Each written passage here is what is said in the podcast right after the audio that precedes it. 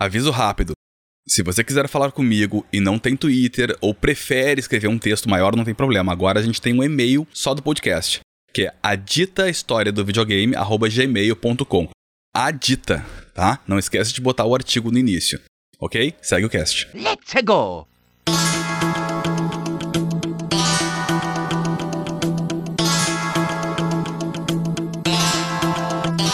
No episódio anterior, encerrei a década de 60 apresentando a galera do MIT e seu Space War, um jogo de combate espacial que, para muitos, foi o primeiro jogo digital de verdade. Como eu disse na ocasião, a escolha de um título espacial, nossos clássicos jogos de navinha, tem todo um background de época. Era uma molecada nerd que adorava uma ficção científica, lia romances interplanetários e vivia o impressionante período da corrida espacial entre russos e americanos. Inclusive, é bom lembrar que em 61, o cosmonauta russo Yuri Gagarin foi o primeiro ser humano a sair do planeta Terra. E no fim da mesma década, em 69, o astronauta americano Neil Armstrong foi o primeiro homem a pisar na Lua. Imagina isso tudo acontecendo e você, um pequeno geek, sendo bombardeado pelas notícias de exploração e descobertas. Vou trazer muitos acontecimentos que começaram na década de 60, mas foram de conhecimento público na década seguinte. Isso porque a história é um grande fio que tudo se conecta. A década de 70 é a minha favorita. Olha bem como ela é sensacional. Ela começa com grandes ambições de transformar computadores de milhares de dólares em arcades de 10 centavos o jogo e termina com um dos consoles mais importantes da história, o Atari 2600. I quit soccer to play Atari. Mas como debutar esse podcast que tem tantos players? Passei um bom tempo pensando no desenrolar desse roteiro. Por isso eu vou dividir ele em inúmeros episódios até eu me sentir satisfeito com o resultado. Então, espera por mais episódios sobre essa mágica década de 70, ok? Pega aqui na mão, segue o arroba Pablo Prime no Twitter, que eu quero contar tudo, do sucesso ao fracasso. Afinal, qual é dessa dita história do videogame?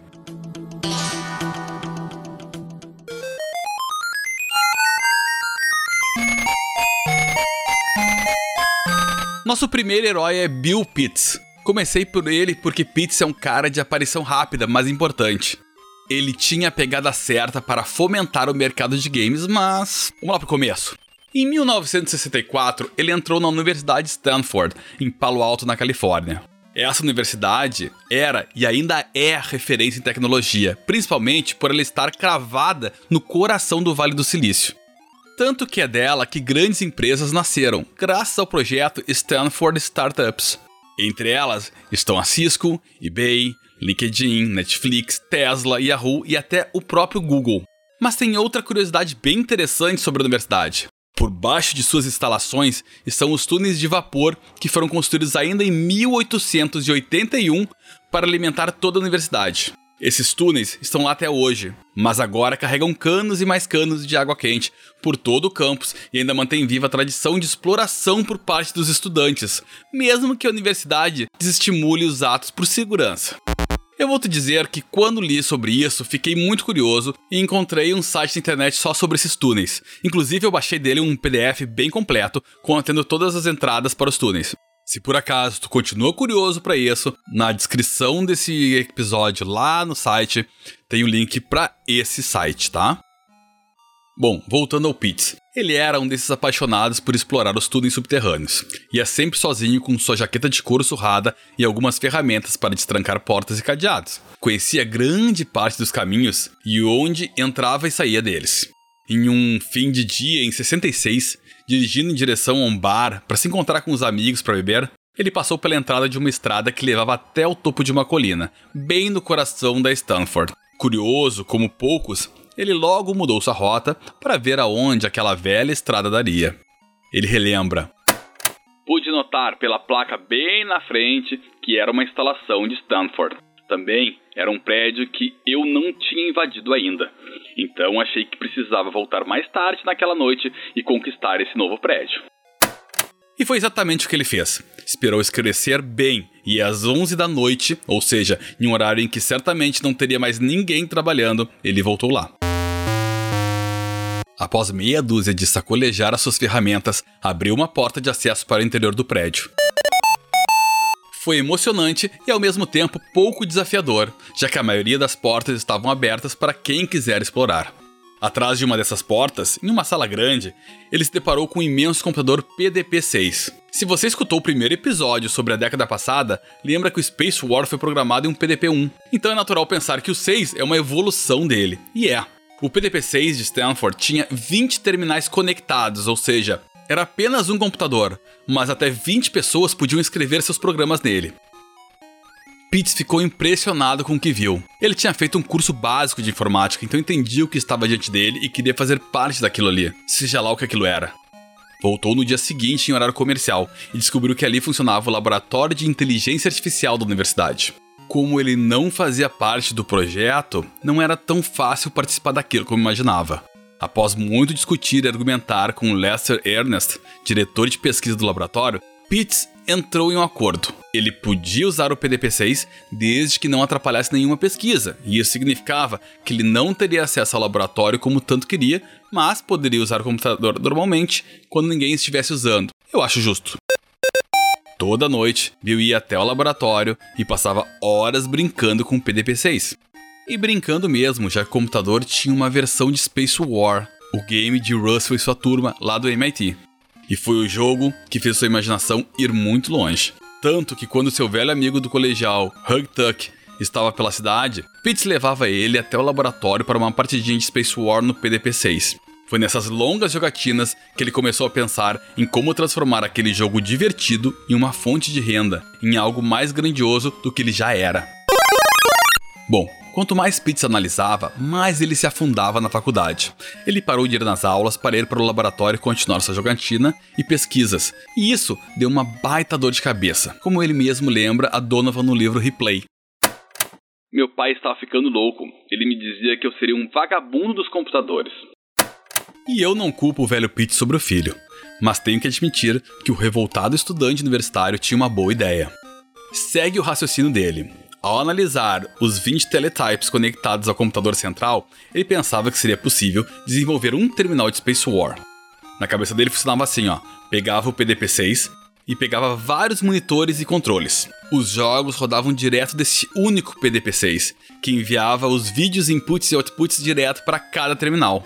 Mas como você bem sabe, computador era uma coisa muito cara.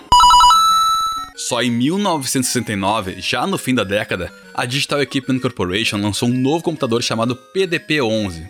E sim, eles eram péssimos em nomes de computadores. Mas o grande diferencial dessa máquina era o preço popular, apenas 14 mil dólares, o que para o ano atual corresponderia a quase 98 mil dólares.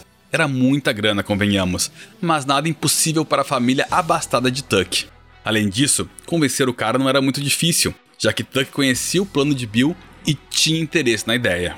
E foi lá a família dele abrir o bolso e dar 20 mil dólares para os dois correrem atrás de seus sonhos. Baita pai e uma linda iniciativa. Thank you so much. Eles compraram um novíssimo PDP-11 e começaram logo a desenvolver. Sua ideia era criar um sistema que funcionasse a moedas.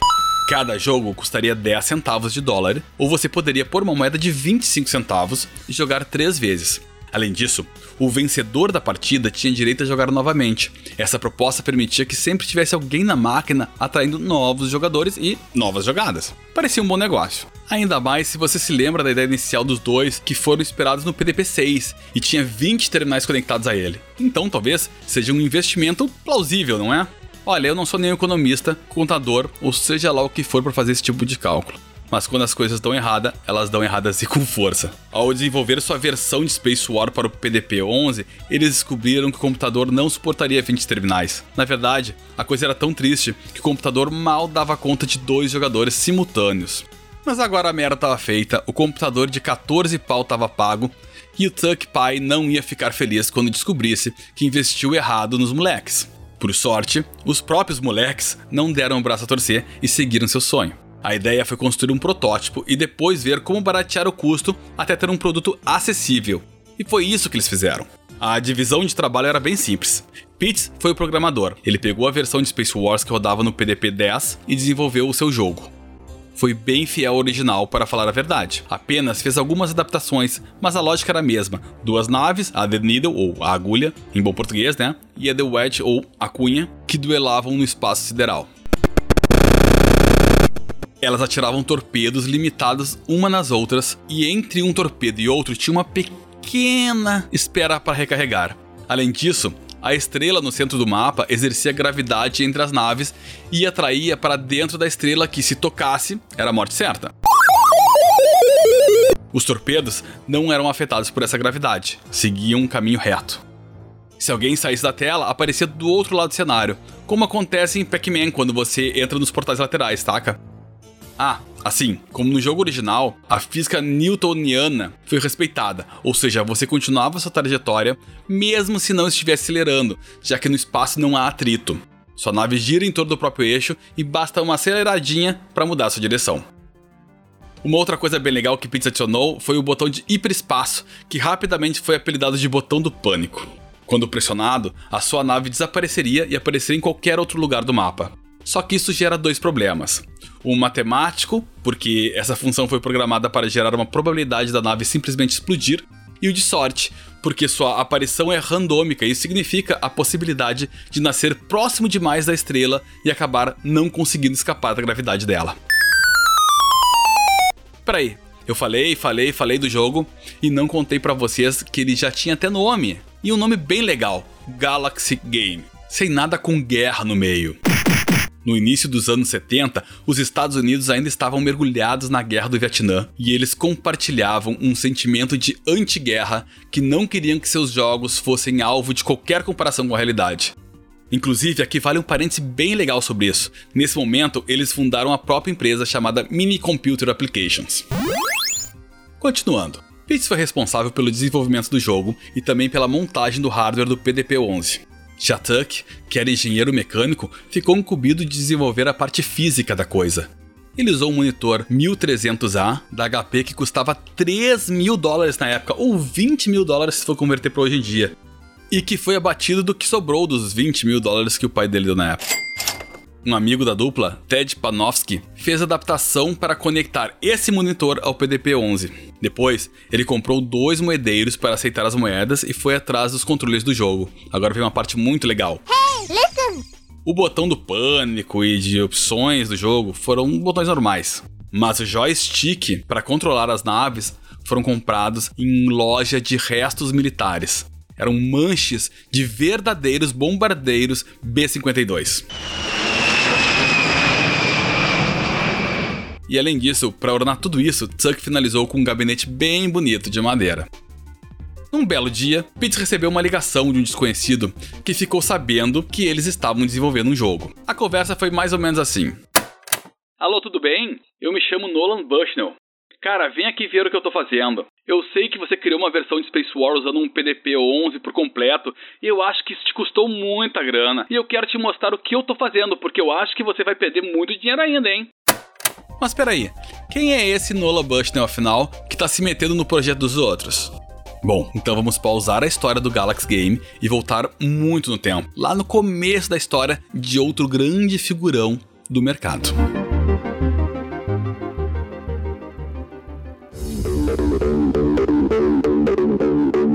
Nolan Bushnell é o nome. Se você não conhece ele, guarda isso porque ele é o cara. He is the man who launched the video game revolution. Nolan nasceu em 43 em uma pequena cidade de Utah, nos Estados Unidos, em uma família típica de Mormons, ou seja, uma família bem grande, grande mesmo, já que Nolan era um dos sete filhos do casal. O pai, um profissional da construção civil, morreu em 58 quando ele tinha apenas 15 anos, deixando muitos negócios inacabados para o filho assumir, que ele fez sem medo. Já no ensino médio, seu amor por defender ideias e o estudo da filosofia como um hobby transformou o garoto em um campeão nos debates estudantis e aperfeiçoou sua oratória, algo que vai ser muito importante para convencer investidores ao longo de sua vida. Outra coisa nada a ver sobre Nolan, mas que eu tenho que contar porque eu li no Ultimate History of Video Games e acho hilário, é que ele tinha um senso de humor e tanto. Uma vez, quando ele era jovem ainda, ele prendeu lâmpadas em uma pipa, ligou elas e ergueu bem alto no meio da noite, convencendo muitos vizinhos de que alienígenas estavam se aproximando da cidade. Outra vez, cansado de ter seus colegas de dormitório usando suas coisas, nosso jovem protagonista colocou rótulos de desodorante em sprays de tinta verde, dando um susto em quem tentasse usar. Segundo ele, um colega chegou a pintar as duas axilas de verde até notar que tinha algo errado. Meio lerdinho, coitado. Enfim, ainda na escola, Nolan tinha uma íntima ligação com o entretenimento. Seu sonho era crescer e trabalhar nos parques da Disney, desenvolvendo novas atrações. It's me, Miska, Muska, Mickey Mouse. Provavelmente esse sonho sempre ficou no coração dele, tanto que na década de 60 ele foi para a cidade de Salt Lake City, ainda em Utah, estudar engenharia elétrica na Universidade de Utah. Nessa universidade, durante o curso, ele teve contato com um jogo bem popular entre os estudantes e entre os ouvintes da adita história do videogame. Ele conheceu o Space War do pessoal do Tech Model Railroad Club. Lembra que eu falei lá no cast passado que Russell divulgou o jogo para outras universidades e empresas? Então, obviamente que o título saiu do MIT e foi para Utah foi amor à primeira vista, assim como Pitts e tantos outros. E claro, Nolan perdeu muito e muito tempo travando eternas batalhas espaciais. Longe da família, o agora universitário rapaz fez uma besteira e perdeu suas economias nas jogatinas de pôquer, obrigando a buscar uma nova renda para continuar seus estudos. Foi aí que ele foi parar no Lagoon Park, um parque de diversões que existe até hoje. Lá, ele trabalhava nos finais de semana durante o ano letivo e nas férias de verão ele trabalhava a tempo integral. Ok, não era Disney, mas ainda era um parque.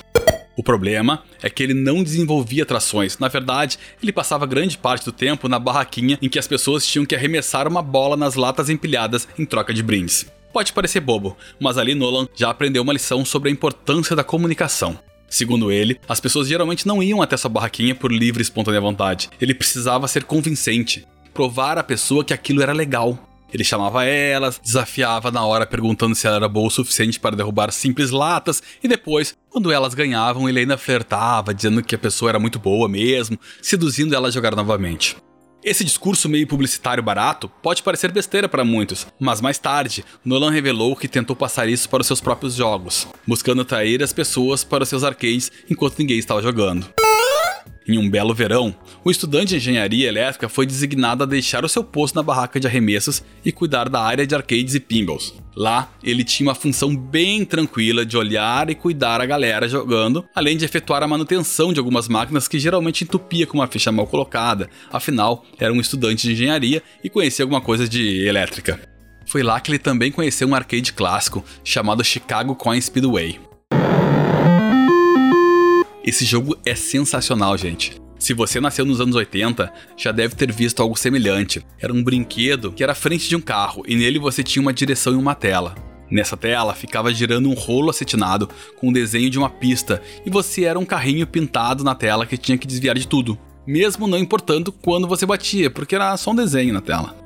Bom, o Chicago Coin Speedway era parecido com isso, mas quando você batia em alguma coisa, alguma coisa acontecia. Se eu falei um monte de coisa aqui e você ainda não entendeu como era esse jogo, eu super entendo porque realmente é algo muito velho e pré-jogo digital. Então, eu aconselho você a ir no post desse episódio e procurar o link do vídeo no YouTube. Ou se preferir, só joga na busca do YouTube Chicago Coin Speedway 1969 que você vai encontrar um vídeo explicando direitinho como ele funcionava. Voltando. Olhando o pessoal jogar, Nolan começou a ter a ideia de entrar no ramo de arcades, mas arcades digitais, eletrônicos. E qual foi a primeira grande ideia que ele teve? Converter Space War para um fliperama. Mas como fazer isso se um computador custa milhões? Rapidamente, a Universidade de Utah virou referência na área de computação e o seu laboratório de ponta parecia um pequeno paraíso para Nolan. O problema é que, como ele não era graduado ainda, seu acesso aos computadores era restrito a algumas disciplinas. Porém, assim como na história anterior, ele podia explorar livremente o laboratório em horários alternativos ao do seu uso, ou seja, nas noites e madrugadas. E era exatamente isso que ele fazia. Quando não estava no Lagoon, estava no laboratório enfurnado aprendendo Fortran e Gotran, duas linguagens ancestrais de programação. Ele até fez alguns joguinhos, como o Jogo da Velha, a versão 3D do Jogo da Velha, que depois até saiu para Atari 2600, e o Fox and Geese, uma adaptação de um jogo de tabuleiro. Ao se formar como engenheiro em 1968, Nolan foi trabalhar na Ampex Corporation. Lá, ele foi engenheiro responsável por projetos de pesquisa. e até desenvolveu um sistema de gravação digital, mas no fundo ele estava decidido a batalhar para entrar no mercado de arcades. Querendo ou não, ele tinha know-how já que trabalhou na Lagoon e sabia como um fliperama na época funcionava. E porque também acreditava que os arcades eletrônicos seriam um novo mercado e que ele poderia ser um pioneiro. Em um surto de empreendedorismo que faria muito coach bater palma, Bushnell transformou o quarto de sua filha de dois anos, Brita, em uma oficina eletrônica, desalojando a coitada que passou a dormir na sala. Em seguida, chamou seu colega da Ampex e também engenheiro Ted Dabney para ajudar no devaneio. Ele também comprou um computador que custava 3.995 dólares para desenvolver a sua versão de baixo orçamento do Space War. A literatura imprecisa sobre qual computador era. O livro The Ultimate History of Video Game diz que era um Texas Instrument. Já o Replay fala de um Data General Nova. Seja qual for, a verdade é que o computador era uma verdadeira carroça e tudo rodava muito lento, como o próprio Nolan conta ao Donovan no livro Replay. Eu pensei que eu pudesse fazer com que o computador funcionasse com quatro monitores e tivesse quatro moedeiros. Isso renderia dinheiro suficiente para se pagar. Mesmo reduzindo drasticamente o uso de recursos do computador, o projeto não ia para frente e Bushnell estava frustrado e aceitando que fracassaria. Mas aí ele teve um momento único, aquele que você sabe exatamente o que fazer. A única forma de resolver isso era criar o seu próprio sistema capaz de fazer uma única coisa: rodar jogos. E foi exatamente isso que ele começou a fazer. Afinal, ele tinha uma vantagem em relação ao Tuck e Pitts. Primeiro, ele era engenheiro eletricista e tinha um conhecimento maior de componentes elétricos do que simplesmente programação. Além disso, trabalhar na Ampex tinha suas vantagens, já que a própria empresa apoiava que seus funcionários tivessem projetos paralelos e, inclusive, permitiam que Nolan pegasse o material que precisasse dos estoques deles para que ele usasse no seu próprio projeto pessoal. Que empresa! Mamma mia! Outra técnica que ele desenvolveu para baratear custos era apelar para os representantes comerciais de marcas de eletrônicas. Eles sempre tinham amostras grátis quando apresentavam seus produtos, e Bushnell deixava a vergonha de lado e perguntava se poderia ficar com uma ou outra amostra para usar no seu projeto pessoal. Depois de alguns meses, ele já tinha criado a placa-mãe que rodaria o jogo. No lugar de ir atrás de um monitor de 3 mil dólares, como o Tuck fez, eles compraram uma TV preta e branco, de segunda mão e bem surrada, e adaptaram para o sistema, deixando tudo ainda mais barato. Outra invenção bem engraçada do protótipo de Nolan era o moedeiro. Ao invés de comprar um suporte para as moedas que eram depositadas, ele apenas colocou uma lata de tinta vazia do outro lado da carcaça para coletar o que entrava. O melhor é que no fim, analisando os componentes usados, Nolan e Ted fizeram um produto tão barato que não era mais necessário quatro monitores e controles em excesso para se pagar. Um sistema único já se pagava facilmente. Enfim, projeto finalizado, protótipo construído, era hora de encontrar alguém disposto a produzir em série a sua nova invenção.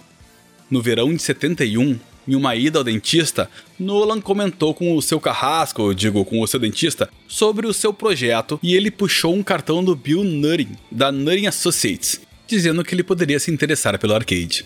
A Nutting Associates foi criada por dois irmãos, Bill e Dave Nutting, e fez rapidamente muito dinheiro ao desenvolver o Computer Keys, uma espécie de totem com uma tela em que aparecia uma pergunta e a pessoa pressionava a resposta que compreendia como correta.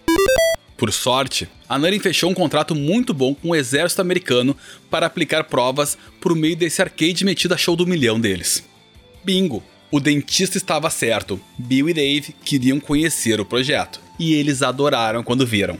Os irmãos buscavam diversificar sua carta de produtos e o que Nolan e Ted criaram era exatamente o que precisavam. Apostando alto no novo projeto e buscando expandir sua marca, os irmãos batizaram o jogo de Computer Space, uma alusão ao Computer Quiz da empresa. Nesse meio tempo, Nolan descobriu que tinha dois rapazes que usavam um PDP-11 e fizeram um clone de Space War também, e tinham a mesma ideia de comercializá-lo. Será que ele teria concorrentes? Melhor ver de perto. Mexendo seus pauzinhos, ele conseguiu o telefone de Pitts e ligou para ele. Alô, tudo bem? Eu me chamo Nolan Bushnell. Cara, vem aqui ver o que eu tô fazendo. Eu sei que você criou uma versão de Space War usando um PDP 11 por completo e acho que isso te custou muita grana. E eu quero te mostrar o que eu tô fazendo porque eu acho que você vai perder muito dinheiro ainda, sabe? Pitts and Tux colocaram o Galaxy Game no carro e partiram para Nutting Associates. Lá foi um misto de surpresa e decepção para ambos os lados. Pitts disse que ficou decepcionado porque o jogo de Nolan era muito feio, parecia uma versão porca de Space War, e tem seu fundo de verdade nisso. O Computer Space era sim uma versão mais simples de Space War, mas tinha sua engenhosidade em relação ao original.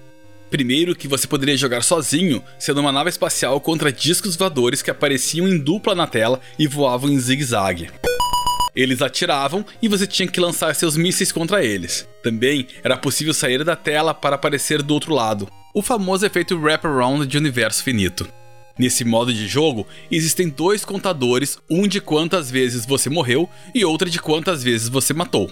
Cada partida durava em média 90 segundos, e se você matou mais do que morreu, então o jogo invertia as cores indefinidamente, lembrando que era preto e branco, e aí dava uma nova rodada gratuita para o heróico aventureiro espacial. Também existia o desafio entre dois jogadores, no qual se assemelhava mais ao Space War, mas sem a estrela gravitacional que sugava as naves. Por outro lado, Bushnell ficou impressionado com o trabalho dos dois e pela fidelidade com o jogo, mas o altíssimo custo de produzi-lo matou o projeto, segundo as próprias palavras dele. Eu pensei que eles eram caras inteligentes, mas eu estava esperando que eles tivessem reduzido os custos de alguma forma e não o fizeram. Fiquei um pouco decepcionado e ao mesmo tempo aliviado porque eu sentia que eles não competiriam comigo. Nesse meio tempo, a Nutting Associates acabou se dividindo ao meio quando Bill foi para Milwaukee, cidade próxima a Chicago, a meca do entretenimento eletrônico. Ele foi para lá especialmente para comercializar o Computer Space. Dave continuou no mesmo lugar e criou a Nutting Industries, que era uma empresa separada, mas que vendia exatamente a mesma coisa. Basicamente, só aconteceu porque a esposa de Dave não queria ir para Milwaukee. Ela tinha seus motivos, não vamos se meter.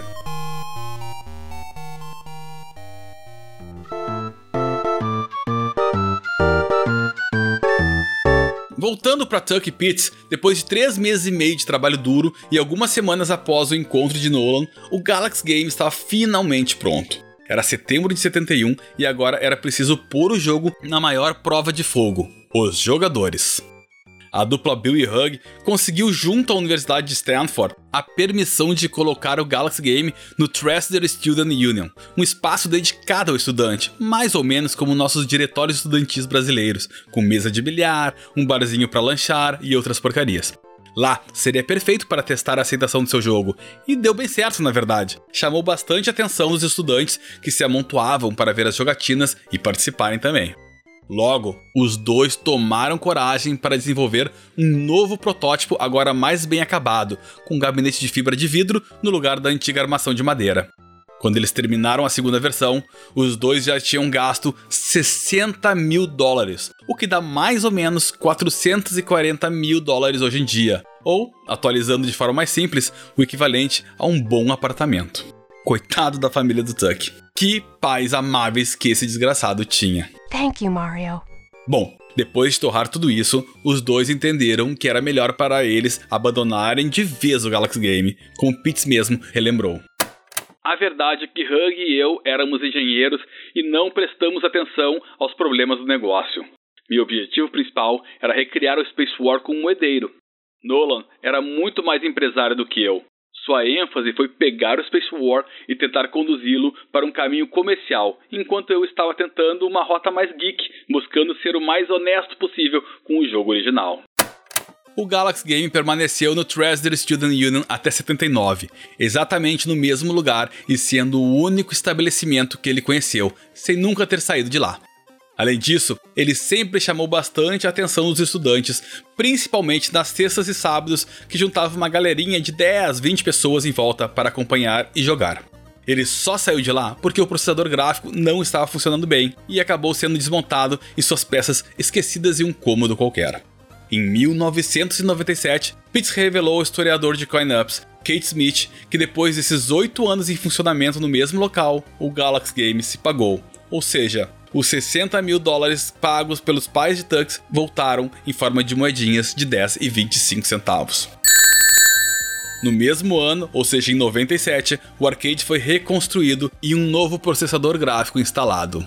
De lá para cá, o jogo já foi para o Museu da Computação em Mountain View e até para a sede da Google, já que o vice-presidente sênior da empresa, Jonathan Rosenberg, conhece bem a máquina porque já foi estagiário de Tuck Pits e sua função era simplesmente manter o Galaxy Game limpo. Triste fim, mas é a história que segue. Voltando para o Computer Space, Nolan, Ted e os irmãos Nutting queriam testar o mercado e entender a receptividade da nova tecnologia que eles haviam criado. Por isso, levaram o arcade para um bar que ficava próximo à Universidade de Stanford, o The Dutch Goose. A reação da galera não podia ser melhor. Mesmo precisando ler um manual de 15 páginas para entender o que era preciso fazer, o jogo foi um sucesso e todo mundo queria experimentar. Essa foi a martelada final para que a Nura entendesse que tinham algo grandioso nas mãos e que era hora de investir pesado. E foi exatamente isso que fizeram. Antes, Nolan e Ted redefiniram o gabinete do Computer Space para ele ficar ainda mais bonito. Agora, a estrutura rústica de madeira foi modificada para um lindo e futurista gabinete que Bushnell projetou com massa de modelar e uma empresa especializada em produzir piscinas desenvolveu em fibra de vidro. Eu deixo no post a imagem porque ele é realmente lindo. Inclusive, é a imagem de capa desse episódio. Tudo finalizado, a Narin começou a montar as máquinas, 1500 para ser mais exato, um número que não foi do acaso e na verdade era bem otimista. Na época, um arcade qualquer alcançava a casa de 2000 unidades comercializadas, então um lançamento desses devia chegar muito perto disso. O problema é que a Narin teve certa dificuldade de espalhar a novidade porque a indústria via aquilo com certo receio achava complicado e muitos acreditavam que era só uma moda passageira e que não ia se pagar a médio prazo. Um dos arcades foi instalado dentro de um típico bar que nem nós temos aqui, mas o público mais velho não deu a mínima para a novidade. Eles preferiam tomar uma cerveja, pôr uma música na jukebox e tocar a vida longe daquela tecnologia alienígena. E isso foi muito decepcionante. Bushnell acredita até hoje que parte do problema foi a quantidade de instruções que o jogo tinha e que acabava afastando o público casual. No entanto, ele também culpa Nurin pelo ocorrido. A Nurin estava literalmente prestes a falir. Quero dizer, eles realmente tiveram alguns problemas. E o Computer Space funcionou bem, mas realmente não funcionou tão bem quanto poderia. Empresas que estão com problemas, hum, quando você entra nelas, você descobre por que elas estão com problemas. De certa forma, foi uma benção ter trabalhado para a Nurin. Vendo seus erros, eu tenho ainda mais confiança em minhas capacidades de fazer melhor por conta própria. E foi exatamente isso que ele fez. Como a Nutty não produziu mais nenhum Computer Space, Nolan Bushnell, Ted Dabney e Larry Bryan, outro colega carregado da Ampex para a Nutty, decidiram abrir sua própria empresa, a Sigsy. A proposta era simples, cada um investia 250 dólares para criar a empresa, alugar alguma coisa e existirem de fato. O nome Sigsy foi uma ideia do Brian, porque Sigsy é, e eu odeio ter que repetir isso toda vez, é quando três astros estão alinhados no espaço. Um eclipse, por exemplo, é um Sigsy no qual a Terra, a Lua e o Sol estão alinhados. No fim, Brian saiu fora da empresa antes mesmo dela existir e dele ajudar com os 250 dólares. Mas Ted e Nolan seguiram firmes e fortes do projeto e fundaram a companhia que ficou pouco tempo com esse nome. Em menos de um ano usando o nome, Nolan vai até a junta comercial registrar tudo direitinho para alugar um barracão e descobre que esse nome, Ziggy, já é usado por uma fábrica de velas e por isso ele não podia utilizar. Era hora de trocar o nome e procurar outro. Mas qual? Nolan então lembrou de um jogo que ele sempre jogava, o Go, de origem asiática. Como entusiasta da versão japonesa, Bushnell adotou a expressão Atari, que era dita quando o jogador estava próximo de vencer o jogo, algo semelhante com o nosso cheque no xadrez. Agora, a nova empresa estava finalmente criada e Atari dava seus primeiros passos. Mas isso é outra história e fica para parte 2. Até lá!